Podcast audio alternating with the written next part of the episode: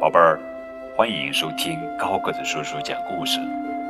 今天呀，给你们讲的绘本故事的名字叫做《巴巴妈妈养小牛》，这是巴巴爸爸新故事珍藏馆系列故事，作者呀是法国作家安娜特·提森，德鲁斯·泰勒著，谢冯贝翻译。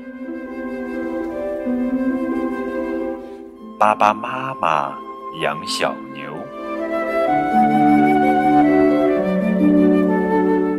在乡村的集市上，我们可以买到很多小动物。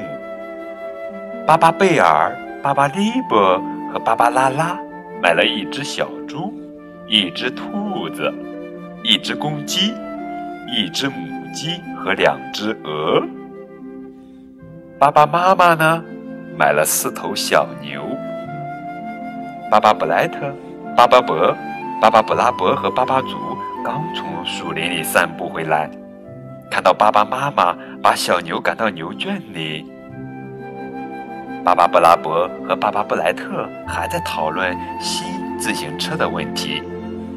那一边呢，巴巴祖和巴巴伯正在看爸爸妈妈给小牛们喂奶。兄弟四个散步回来后都觉得饿了。可里可里可里可里，爸爸变！巴巴祖变成了一头小牛，加上巴巴伯画上去的斑点，简直分不出真假来。只要不被发现，他们也可以像小牛一样喝到牛奶。小牛们可不欢迎这些新来的牛。成功了，巴巴祖和巴巴布拉伯都喝上了牛奶，爸爸妈妈一点儿都没有发现。可惜巴巴伯。